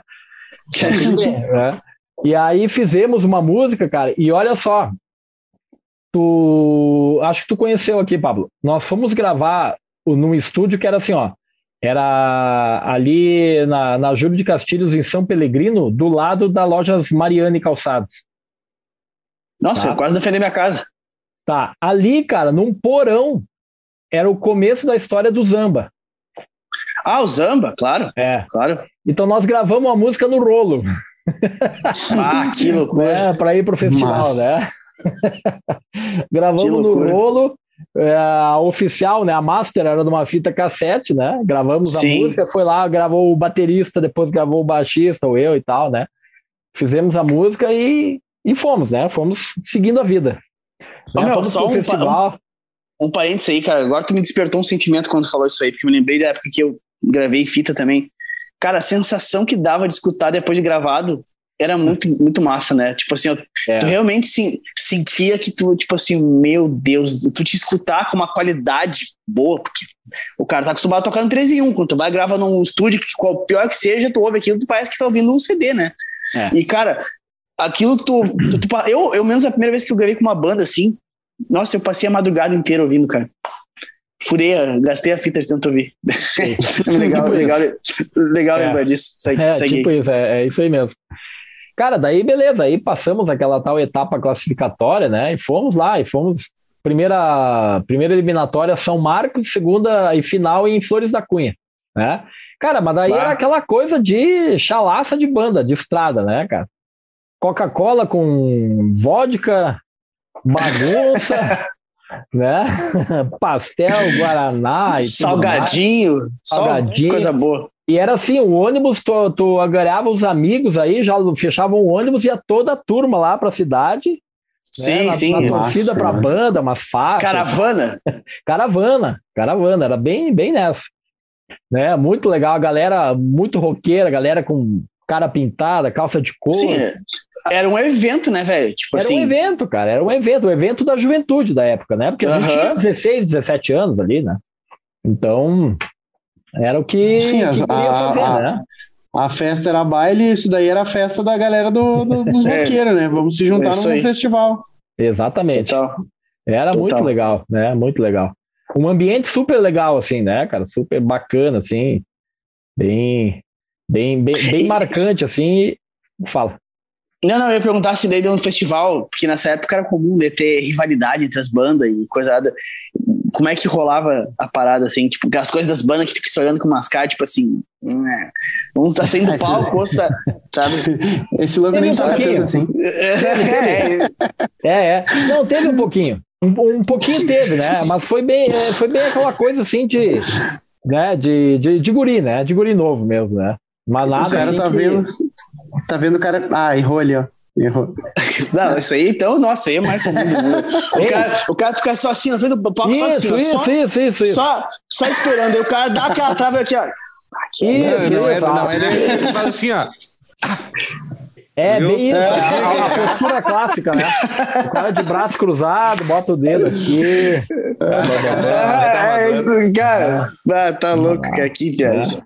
Que é só quando o campo brother, ó, lá, lá, lá, lá, fazendo merda. É, Não, mas, enfim. Mas era tudo na paz, né? Ninguém saía. Sim. Ninguém saía para para qualquer tipo de, de confronto desnecessário. Sim, sim, sim. claro, claro, claro. É. E, como, Cara, é, então, e como é que foi? Como é que se desenrolou o festival no fim das contas daí? Cara, assim, eu nem me lembro qual banda que ganhou. Uh, é, não, não vou lembrar agora. Mas foi Sim. bacana, cara, porque tu tem aquela experiência, assim, de toda uma estrutura de som e luz, né, à tua disposição, claro, claro. os jurados, sim, sim. né? Fala o nome da tua banda, conta um pouco da história da letra, enfim, né? Então, sim, era, sim, sim, era coisa de tipo 15 bandas, né? Uh, é, 30 na eliminatória, 15 na final, então uma coisa bem bem bem já, mas funcionou assim como um evento, uma diversão assim, principalmente para cidades ali, né? Que eram menores, são menores ainda, né? Sim, e, sim. E eram, eram um diferencial, né? E pô, os locutores da Atlântida, né? Aí o cara pegava o gravadorzinho assim, ele ia lá e botava na caixa de som do PA para gravar o show. Bah, Depois ele tirava nossa. o gravador, botava lá. Que loucura. tá louco. E, né? Mas era o máximo, né, cara? Era o máximo. Né? Muito legal. Cara, e, e a, paralelo a essa banda, eu continuava naquela banda de baile aqui de Caxias, né? Tava uhum. sempre fazendo as duas coisas, energia de moleque, né? Jogava bola Sim. cinco dias por semana, tocava em duas bandas, bah, né, aquela... Nada me segurava, né? Sim, Fazia sim. aula com o Merone. a milhão. Ah, a milhão, né? Cara, daí aconteceu um momento assim, define a tua vida, moleque, né? Sim. Aí, daí, cara, eu inventei, velho, de pegar e fazer mecatrônica. Né? Uhum. E aí acabou, né? acabou as bandas. Né? Na verdade, a, a, banda Kamikaze já tinha acabado um pouquinho antes, porque o baterista, velho, baterista, eu não vou falar o nome dele aqui, mas ele, na época, tava uma onda aí, né? Então ele se converteu, se converteu à Igreja Universal. Tirou o cabelo, doou a bateria, vendeu os métodos, acabou o homem, né? Aí, meio aquela coisa assim, chegando ali nos 18, né? O baixista já querendo ser mais sério, não ter que arrumar uma mulher, ser um homem, blá blá blá, vou arrumar um trabalho. arrumar uma mulher. É, é, sair de casa, aquela coisa toda, né? Muito bom, muito bom. É. Enfim, né, cara? Da, aí teve um, aí tive um desvio de rota, né, velho? Fui fazer mecatrônica, depois fiquei três anos trabalhando na área, então foram cinco anos ali que eu me distanciei do mundo musical, mas não da guitarra, né? Porque a guitarra. Sim tava, tava sempre em casa, né? Claro. E ali, ali foram momentos assim que eu tava começando a tirar muito Satriani, principalmente, né? Então, é, o momento de relaxamento de todos esses estudos, de, do trabalho em outra área, era pegar a guitarra e tocar. Tocava Satriani. É, o primeiro disco do Frank Solari, eu lembro que eu tirei umas Sim. três, quatro músicas também. Né? Sim. Então esse contato é, não foi perdido, mas ele assim deu uma, uma, uma, quebrada, né? Naquele pique lá, porque teve essa pressão familiar aí, né? O que, que Sim, vai fazer, né? É, né? Cara, aí olha só que engraçado. Aí, uh, uma época de, de férias, tava na praia, né? Aí tem um, aqueles os vizinhos, né? Amigos assim que tu vê todo ano e tal. E numa tarde eu estava na casa de um, de um amigo e o pai dele, eu não sei se é ainda, mas na época ele era é, professor de filosofia na URGS, em Porto Alegre. Né? E aí, cara, ele sempre assim, né, traduzindo a história da França, né? Tradu traduzindo um monte de coisa, né? O cara assim, cabeça, né, uhum. outro.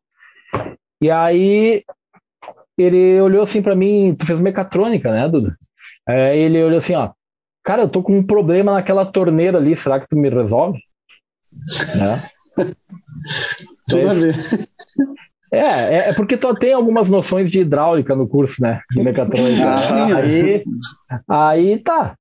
Daí eu, eu pedi para ele o que que é. Daí ele, ah, é tal coisa. Aí disse, é tal coisa, né? Só que eu não falei com tanta segurança, assim, né? Porque eu não estava afim de falar do assunto, né? Cara, ele falou uma coisa assim que me tocou, né? Ele disse assim: quem gosta do que faz, faz aquilo 24 horas por dia. Cara, daí aquilo assim veio assim, bicho, eu não tô no, eu não tô no lugar certo lá. O que, que eu, eu tô fazendo? Eu não tenho que ficar programando CLP, sensor de máquina, não, não, né? Cara, e aquilo ali ficou se retroalimentando assim na minha mente, assim, uns quatro, cinco meses até que eu pedi as contas, né?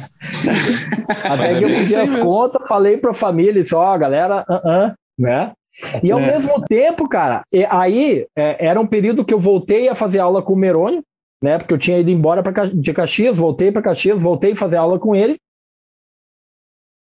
E aí uh, comecei a pedir para ele, né, algumas dicas. Pô, o que, que eu posso fazer para viver de música?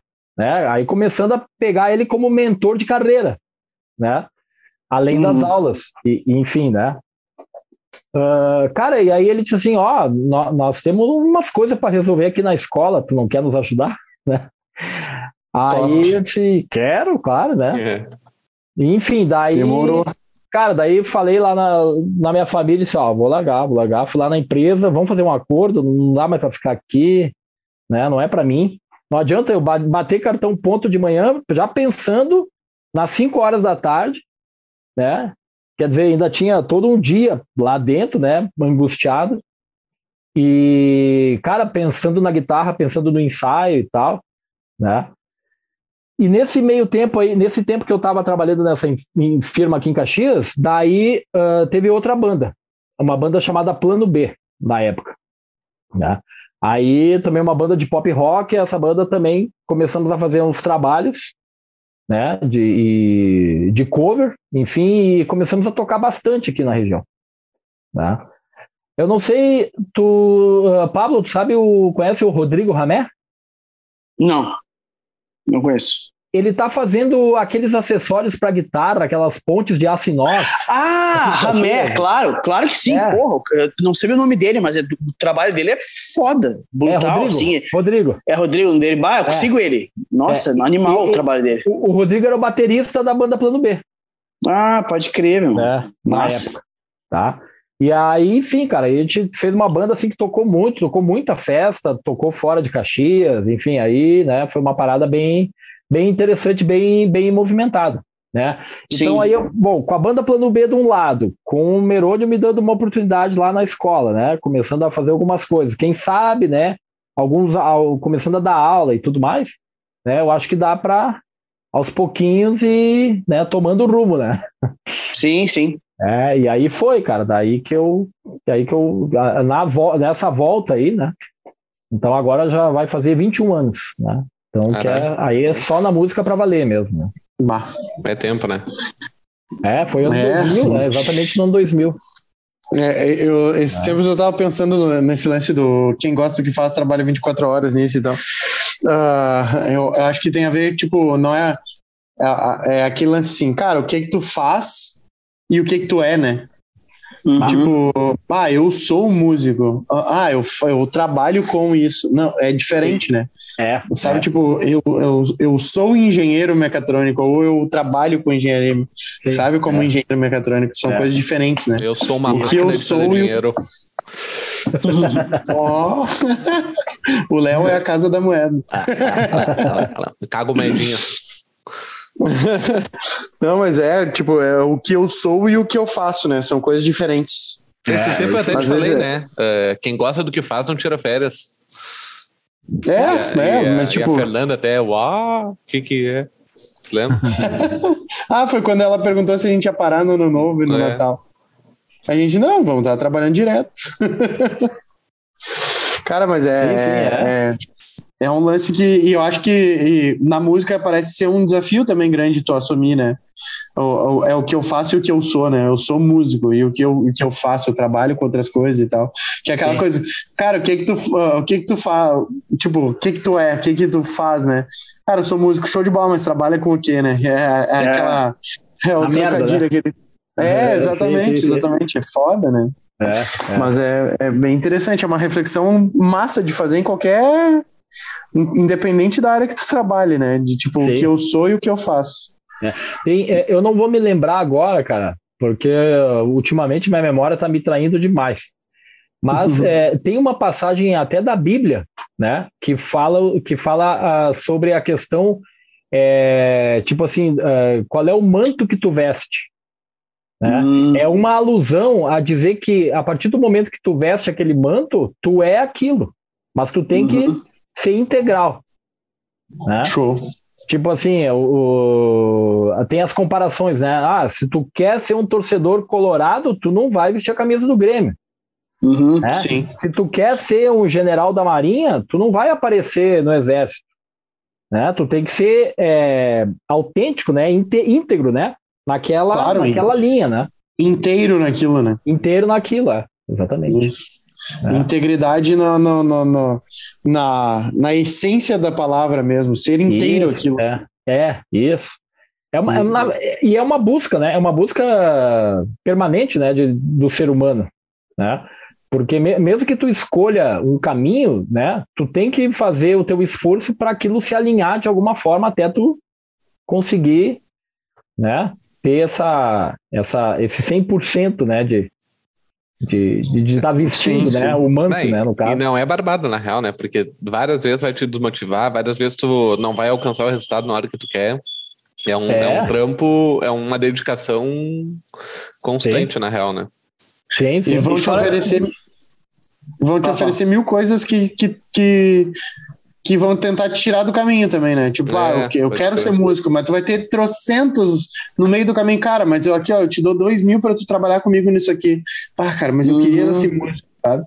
Tipo, a gente sabe bem. É, uh, tá rolando aquelas lives do primo, né? E ele tá falando sobre Jesus, na, na o primo rico, né? Uhum, Sim, uhum. ele falou, eu acho que foi ontem ou hoje, agora eu não me lembro, mas eu lembro que ele falou sobre isso.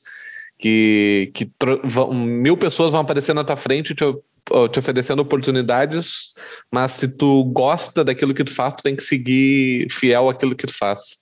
Eu não me lembro qual, uhum. é, ele está falando sobre as parábolas que Jesus falava, né? Eu não vou me lembrar uhum. qual que era agora. Mas eu Sim. lembro que ele falou muito disso. Ele, ele passou uma hora falando sobre isso, sobre uh, as pessoas tentarem, te tentarem a, a te tirar do teu rumo, alguma coisa assim. Foi bem, sim, foi bem sim, sim. É, e, na Bíblia, e, e, na Bíblia. Pode falar, Pablo, fala, pode fala. falar. Não, fala, fala que depois eu complemento. Fala. Não, não, é que na Bíblia, na Bíblia Jesus se encontra duas vezes com o diabo, né? Ah, é isso aí, e... é isso aí, é isso aí. É isso ah, aí, pode, é isso aí? É, é isso aí, pode crer. É, tipo, Jesus encontra duas vezes com o diabo e ele tem uma passagem que ele vai. É a do deserto que ele falou? É a do deserto, que ele tá fazendo o jejum e aí o diabo primeiro uh, tenta ele uh, ele primeiro, se tu realmente é filho de Deus, tu vai transformar essa pedra em pão. E aí ele fala, tu não, não vai duvidar da palavra de Deus e tudo mais. E aí ele vai te tentando para te tirar do teu objetivo. Pode crer. É, é, é, é, e tipo, o diabo que quase sempre quando aparece o diabo é uma metáfora, né? Uhum. É, é, aquela Sim, coisa, ele é uma metáfora. É, é, é, o, é o tu lá dentro lidando contigo mesmo. Assim. Contigo mesmo. Sim. Isso, é. E daí, e, e, nessa parte aí do, do deserto, o diabo vem e começa a tentar. Eu não, não me lembro das frases que Léo falou assim, mas é que o diabo vem e começa a tentar o, o Jesus. Que Jesus tá lá com. Ele tá fazendo um jejumzão e, e tava lá para ficar sozinho, para aliviar a mente e tudo mais. E, e o diabo vem e começa a tentar ele, tipo, a, a querer a querer uh, uh, tentar ele em relação à a, a, a, fome, a comida, né? aquela coisa. Isso, exatamente. Tipo, tentar desviar do foco que ele tinha posto quando foi para o deserto. E ele, tipo, ele não. Tipo, Jesus não deu curva, né? Ele não mudou o caminho por conta do que o diabo tava falando, né? Com ele. E é, e é bem, é bem legal isso. Tipo, Uh, uh, tem trocentas mil formas que a galera fala sobre isso, né? Sobre a questão do que tu foco expande, não sei o que lá. E realmente, tipo, cara, ah, eu quero viver disso. Show de bola. Se tu nunca. se tu parar de tentar de viver disso daqui, realmente tu nunca vai viver disso, né? Agora, se tu seguir tentando até, até o dia que tu conseguir, realmente, daí tu conseguiu. Tu vive disso é. hoje. É. Mas não é fácil. É, eu, eu, assim, pensando na, na, na, na, minha experiência pessoal, eu vejo assim que uh, naquele recomeço, ali no ano 2000, uma das coisas que. É, um insight assim que eu tive, né, é que é o momento de tu estar tá disponível para tudo que vier. Hum. Sim. Uhum. Né? Ah, é a música? É a música, beleza. Mas não tá na hora de tu escolher. Né? Tá na hora de tu né, tá disponível para o que aparecer. Experimentar. Experimentar. Né? Uhum. Exatamente. E, e, e, isso, cara, acaba que, que, que, que são, é, é, um, é, é uma ideia, né? Um, é um comportamento, um mindset assim, que te leva às oportunidades depois. Né? Porque a partir daquele momento ali, é, é, dando sequência sobre a história das bandas que tu falou, né, Pablo? É, cara, tinha aquela banda, passou um tempo, é, eu fui convidado, tinha uma aluna da, da Prelude lá que fazia aula de canto e ela ia gravar um disco, né? E aí ela me convidou para ser o guitarrista da banda, para ajudar a fazer os arranjos, então ó, já se, envol se envolvendo num trabalho autoral. Sim. Né? Então a, a, ali come, começou uma situação. Uh, passou isso, cara, daí aquela banda, a banda anterior ali, a banda Plano B, né? Uh, ela era boa, funcionava, mas não funcionava como eu queria, né? No sentido assim de é, de saber vender a banda, de profissionalizar um pouco mais, né? Uhum. Eu não tinha quem me acompanhasse nessas tarefas e eu não podia fazer tudo sozinho, né? E aí, passado um tempo, um amigo me convidou para uma outra banda. E aí, uh, é aí que levou a gente se conhecer, Pablo, porque essa banda começou a tocar no armazém acústico. Ah, sim, né? claro. E aí, e aí essa banda deu outra, deu outra, deu outro, deu outro, outra oportunidade de experiência para mim, que foi tocar música brasileira.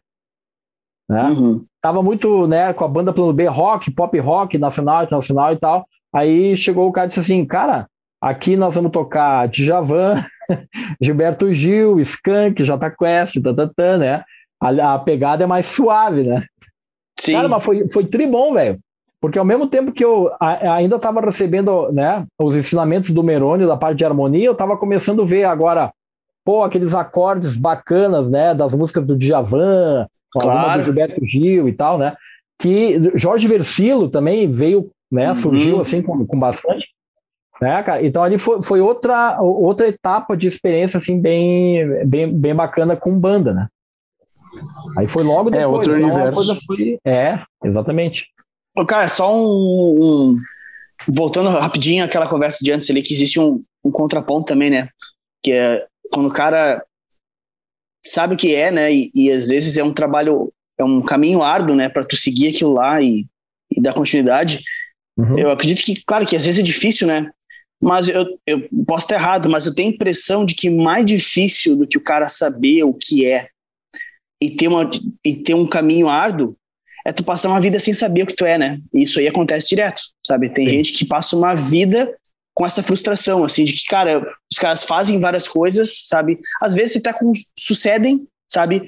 Mas lá no, no, no âmago, adoro falar essa palavra, lá no âmago deles, o cara pensa, que que eu sou? Eu não sei o que eu sou, quem eu sou, sabe? É, então é, é, é um ponto. Ou é aquela parada de tipo até sabe o que queria, o que gostaria de fazer, mas viveu uma vida inteira sem fazer aquilo, né? Fazendo também, o que queria. É outra coisa então, também. É outro. Porque, e, e, porque às vezes não é confortável tu aceitar o que tu é, né, Pablo? Não, com certeza não. É. Tipo, com certeza não. sei lá, por exemplo, eu, eu quero ser milionário, mas, bah, eu queria ser milionário sendo hippie, fazendo artesanato uhum. na rua. Entende? Entendi. Eu vou ter que abrir mão sobre o do que eu quero em relação ao que eu sou, entendeu? Então, claro. tipo, essa, essa batalha não é fácil. Tu claro aceitar que, que, eu não vou ser milionário, mas eu vou viver feliz, sabe? Uhum. Tipo, a, a, é, essa batalha de eu que, o que eu quero e o que eu realmente sou uh, é muito difícil a, a aceitação dela às vezes, né? A, a aceitar o que, eu, o que eu quero e o que eu sou, assim. Uh, a gente até às vezes conversa sobre isso. Tipo, eu hoje, hoje eu trabalho de novo como corretor de imóveis. Financeiramente, para mim, é, é, é inacreditável o quanto eu consigo ter sucesso, às vezes, para mim mesmo. Eu acho, eu acho é, é, é porque eu nunca me considerei um cara com essa habilidade, mas eu tenho a habilidade, é fácil para mim vender, eu consigo vender bem.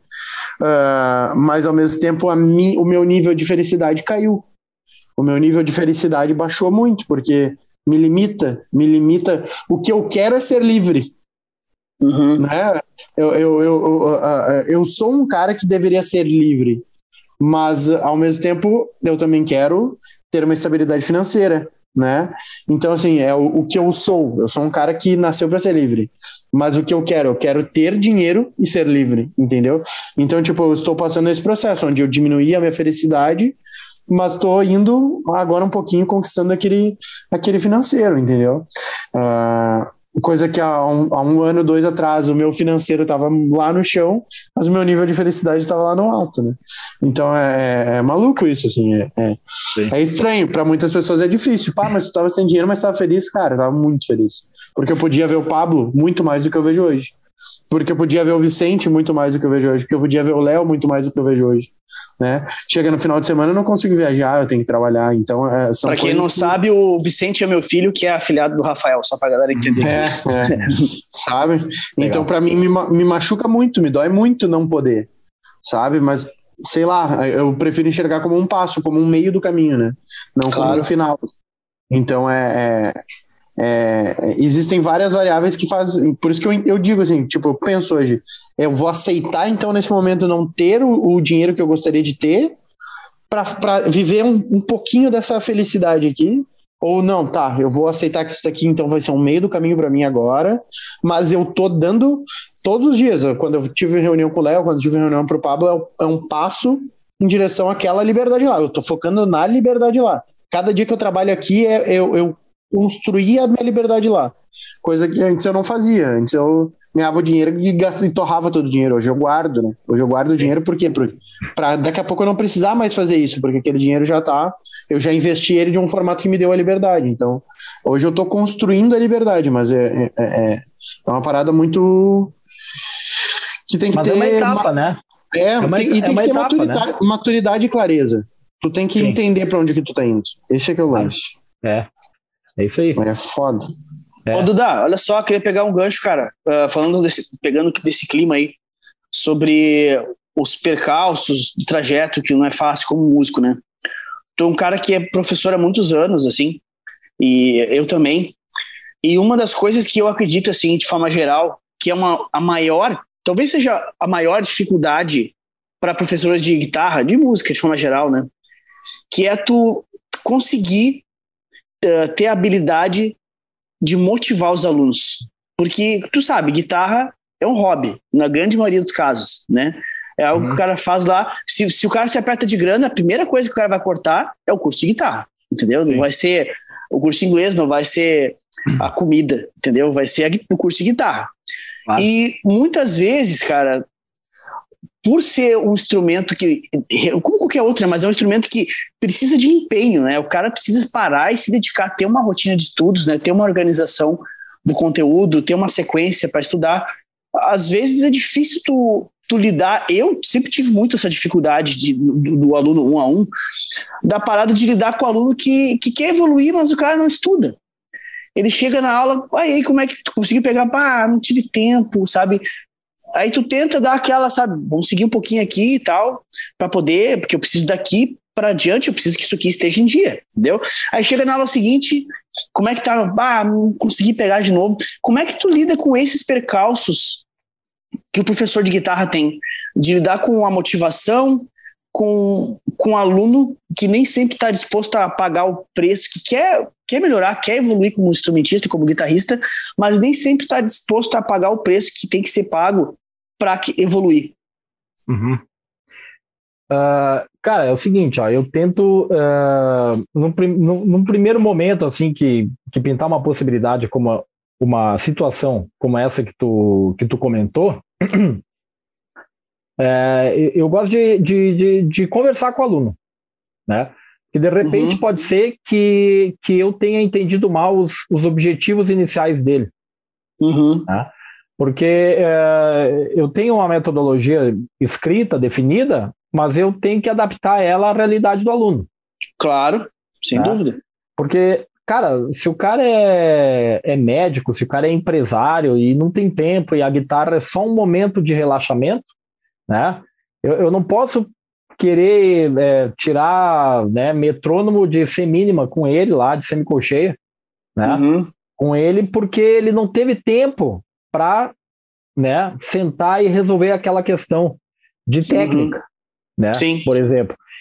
Então, uh, em, em, alguns momentos, cara, eu vou, eu vou, eu vou é, quebrando, quebrando em partes, o que eu quero dizer é que eu vou é, fatiando as aulas, né? Uhum. Para poder colocar um negócio na mão dele ao mesmo tempo que eu dou um tipo um riff ou uma música que ele gosta. Né? Uhum. Ou, ou, ou, eu dou a música que ele gosta e digo, olha aqui, ó, é, te lembra aquele assunto que a gente viu da, da teoria, é, o que, que é semínima, semicolcheia? Olha o que, que é. Então apresenta ali o clichê rítmico, ó, tum, tududum, tududum, tududum, do rock.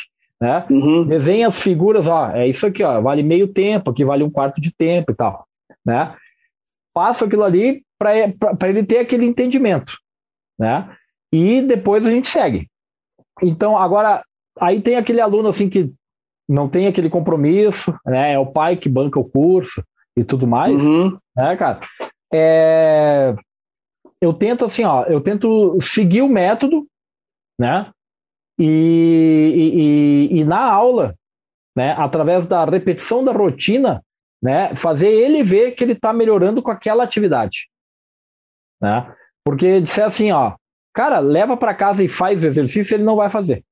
Uhum. Porque ele vai esquecer, ele vai arrumar outras, outras, é, outras demandas e tudo mais, né? Mas, cara, eu vou até um certo ponto, entendeu? Por, até um certo ponto no sentido assim, ó, uh, que também acho que entra um pouco ali no que o Rafael falou da questão da, da liberdade, né, cara? Eu, eu, eu, que daqui a pouco, se o cara não tá afim de fazer, né? Ele não tá afim de fazer. Né? Eu, eu, eu, eu acho que eu não, não como professor, é, como é que eu vou te dizer?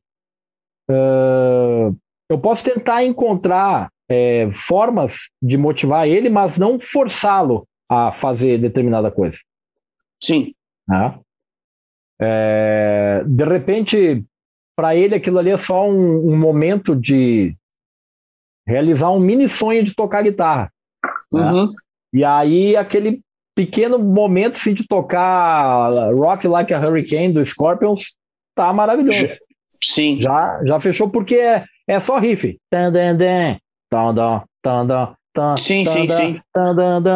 Né? Pronto. Ele já tá tendo a sensação é. de que tá executando aquilo, né? Para ele Isso. já é uma realização. É, exatamente. Né? Então, assim, é, muito vai dessa questão assim, de uma primeira conversa, ter essa situação de qual é o teu objetivo, né? Tu, tu quer o que mesmo, né? Tu, tu sabe que para tocar tal coisa tu precisa de tanto tempo, tantas horas em casa, né? Se o cara aceitar bem essa situação, aí mete ficha, método, metodologia e, e vamos embora, né? Então, uh, mas eu vejo assim, ó, que tem um lado que a gente meio que vira um psicólogo do aluno, né, cara? Porque claro. tu, tu, tu tem que puxar, às vezes até sentar e ficar ouvindo o cara, né? Sim, cara sim, total. Não estava não, não tava num dia legal, e de repente isso até é o suficiente para dar aquela, aquela motivação. Entendi. Tá? Agora, assim, é, uma estratégia específica, ou talvez assim, ó, um gatilho mental, uma técnica de influência, né, cara? Eu é, não fui por esse lado ainda, né? Sim, não sim, sei sim. Nem se é, não sei nem se é o caso, sabe? Porque... É, basicamente tu entende o que está passando na cabeça do cara, né? É, basicamente tu entende isso. Eu, eu, eu, vejo assim, ó, cara, é... eu, eu, eu, eu acho que eu estou dando o meu máximo para ele. O primeiro é demonstrar que eu estou dando o meu máximo para ele, para ele saber que eu não, não tô escondendo nada e estou dando o caminho certo, né?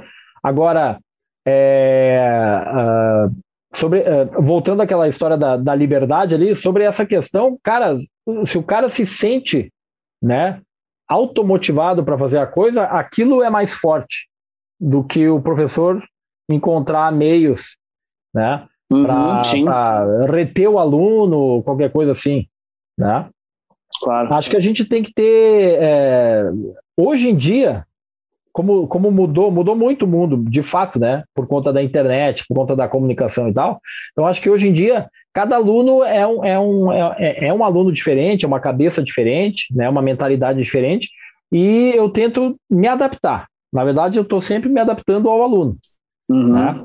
Mas seguindo uma metodologia, seguindo um caminho, né? Que eu acho que deve ser o caminho de formação, que ele vai saber as coisas que precisa para tocar, para tocar, para improvisar, para tirar música de ouvido, enfim.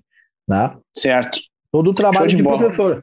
Mas é, é, não, não, não, eu, eu, particularmente, eu não me sinto à vontade na, digamos, na forçação, né? Ó, fácil, sim, sim, entendo. Né? É. Claro, não, nem, nem funciona isso, na real. Não, é. não funciona. Isso. Não, show de bola. Massa mas eu acho, eu acho que é um dos piores percalços do professor é esse. Né? É, eu também acho. Porque a, a, a, tua expectativa, é, a nossa expectativa, no caso, né? É de sim, que, sim. pô, tu tá transmitindo ali, tu tá usando o teu tempo, tá passando as coisas que tu sabe pro, pro cara, né? Que, que ele também tenha um resultado bacana, né? Que ele se sinta Sim. bem com aquilo que ele está fazendo, né? Que tu tá passando para ele. Né? Total. E... Ah, show de bola. Acho que, acho que é por aí o, o negócio, né? Sim, sim, faz muito sentido. É. Ô, Duda, cara, assim, ó, Diga.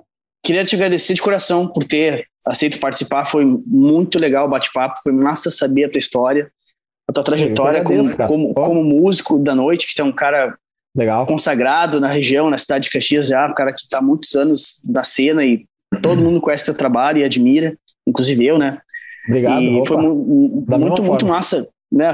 Legal, muito massa te ter conosco aqui. Queria te agradecer de coração aí por ter aceito participar e por ter dedicado o teu tempo pra gente. Valeu mesmo, cara, de coração. Muito massa. Eu, eu que agradeço, agradeço a, a, a todos vocês aí pelo tempo, pela disponibilidade e, e principalmente por ouvir as histórias, né? Sim, sim, a gente gosta. Atendido também a, a demanda, o objetivo do, do, do quadro aí, né, do podcast. Claro, né, com certeza. Na, questão das informações. E, cara, de repente a gente, a gente senta para conversar a respeito lá do, do, do Merônio, né? Alguma coisa aí que a gente possa fazer. Legal, cara, né? legal. Que, o que eu puder ajudar aí. De homenagem também, né? Sim, sim, sim. Dentro do, e, do meu conhecimento, eu não, apesar de eu não ter tido contato com ele, né? Dentro do meu sim. conhecimento de internet, assim, o que eu puder ajudar, pode contar comigo com certeza que vai ser um prazer. Legal. Só, só fazer mais um parêntese, posso? Rapidinho? Manda. Claro, claro, o, manda aí. Voltando ao assunto da liberdade, né? Que o, que o Rafael uhum. falou ali. Sim. É, cara, é, isso não é uma história minha, né? Mas é uma história do Meroni. Olha só, ele, te, ele pegou uma fama um tempo, isso depois que ele veio do México, né? Então ele, cara, ele tava assim, um músico formado, feito, né? Abriu uma escola, bah, né? Agenda Sim. cheia né? Aula de segunda a sábado e tudo mais, Sim. né? E, cara, olha só, ele pegava, ele aí assim, era da cabeça dele, né? Que assim, pelo, pelo que eu conheço dele, ele é um cara assim que ele é, para onde ele aponta, ele procura fazer aquilo é, dentro, como é que eu vou dizer? Se ele avaliar que aquilo é prazeroso para ele, ele faz. Uhum né? independente do que, do que for. Né? E uma coisa que ele pegou fama é que assim ele terminava as aulas, por exemplo, um dia de chuva aqui em Caxias. Ele terminava as aulas, botava o violão na capa, tirava o calçado, enrolava as calças e ia para a rua com o violão nas costas no meio da chuva, caminhando, de pé descalço. A troco, mas a troco do que exatamente? Só porque ele gostava? O prazer de sentir chuva. O prazer Nossa de fazer senhora. aquilo, de caminhar com os pés no chão, e azar dos outros, cara. No centro Nossa. de Caxias. Cara, Mas... peculiar, né? É, então assim, é, é uma coisa assim, tem gente que conta isso, ah, eu lembro, né, o cara lá andando né, com violão e que, chão. Que, desa... E muito interessante, né, cara, tu pensar, que desapego, né, ainda mais na cidade é. de Caxias, que a cidade é. de Caxias é, existe um negócio de julgamento muito grande, né, as pessoas muito. sempre ficam é. analisando o que tu faz, como tu te veste, se tu, vai, se tu sai na rua e São, São Pellegrino de chinelo, os caras já te olham assim, tá, tá andando de é. chinelo. É. Sabe? Eu acho que esse, Imagina... esse foi o maior impacto quando eu cheguei em Caxias. É, eu acredito. Foi, quando eu, eu, eu, e a Vitória a gente ia no Iguatemi ali, aí eu peguei, botei minha bermuda e meu chinelo, e tá, vamos pro Iguatemi. E a Vitória assim, tu vai de chinelo? Ai, que chinelo, né? É, agora tu imagina tu... de sapatos. É. E agora tu imagina dos anos 90 tu andar descalço na chuva com um violão nas costas. Não, 80, é 80. 80. 80. É. Nossa, ma maluco, né? No mínimo. É, não tinha nem asfalto nas ruas de Caxias, tudo paralelepípedo. Imagina só. É. Né? Massa Fuga na rua.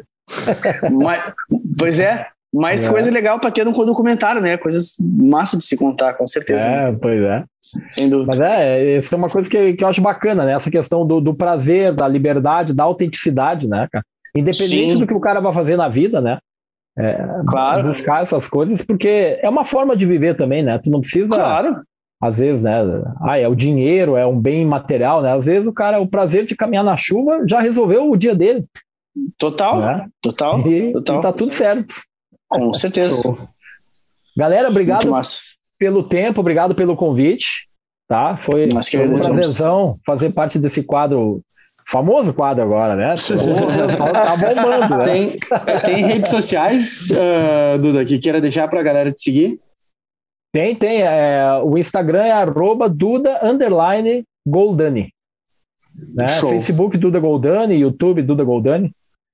Né, Show tá? de bola, show de bola. Show de bola. Sejam, sejam bem-vindos, Com certeza. Show de bola. tá, galera? Fechou agora é então, o seguinte, de- Desculpa, o- qual é o nome do. do, do- ponto. Do Léo. Do. Léo, Léo. Léo, tu falou muito hoje, velho. Barra. É normal, é normal. Edita bem esse vídeo aí, tá, galera? Porque o Léo falou demais. Eu vou ter só, eu vou ter meus cortes, depois a gente faz os cortes do, do podcast. Meus cortes normalmente duram entre 10 a 15 segundos. Eu tô aqui só pra Maravilha, fazer a galera. abertura, o fechamento e fazer umas piadas no, no caminho, tá ligado? Só pra isso. Então bora lá. Se tu nos segue até agora, guitarrista, já deixa teu like, te inscreve. Eu vou bebendo meu café e tu vai treinando a tua emoção no braço da guitarra. De segunda a segunda, a gente Oba. vai postar no arroba Pablo Klein conteúdos uh, para te desenvolver esse feeling na guitarra, não focando em teoria, não focando em técnica, técnica, e sim em desenvolver dentro da tua cabeça o feeling na guitarra, aprender a emocionar, aprender a desenvolver emoção assim, a correr lágrima, tá ligado? Lembrando também que somos patrocinados pelo Mestre do Feeling, Paleta Chutes, MF Mode Custom Pedals, La Roca Camisetas e Kairos Pedalboards. Era isso? É o Pô, mandou Wilson aí, muito. então. Mandou muito Não, nos patrocínios. o Léo hoje tá afiado. Ele, botou Ele- um quadro. Ele É o nem café, respirou no intervalo, ele puxou aqui, ó. E, e tudo na pinha, só na gaveta. Viu, Duda? É por isso que eu tô aí, porque eu acerto os patrocinadores, né, Dallas? É verdade. erro Importante, tudo. importante, né? Já ouviu o barulhinho aqui, já ouviu o barulhinho do cofre. Aham. O, o Dallas, o, o, o, o Max da MF Mode, o, o Max já bloqueou o Rafael no, no Instagram, porque o Rafael não acerta, não acerta uma vez o nome da porra da empresa do cara. MF Mode Custom Pedals. O Rafael é MF Custom Pedals. Mode. Mode Custom Pedals. M Mode. Ah, faz cara. parte, mas fa- eu Faz só sei parte, que é o faz seguinte, parte, faz parte. eu só sei o seguinte, mas ó, é, é o teu pedal barato com som de pedal gringo. É isso aí. É isso aí é, que o, o cara é o faz. que importa. É o que importa. É isso aí que o importa. cara faz. O cara, ó, Maravilha. ah, não acreditou? Entra lá no perfil dele do Instagram pra te ver. Tu vai comprovar, tenho certeza disso. Total. Fechou todos então? Então agora, ó, acabando pra Fechou, finalizar, pega a tua guita, entra lá no YouTube do Pablo, que ainda tem a live da semana passada, ele ensinando tu a emocionar através da guitarra. Senta a palhetada e bora emocionar.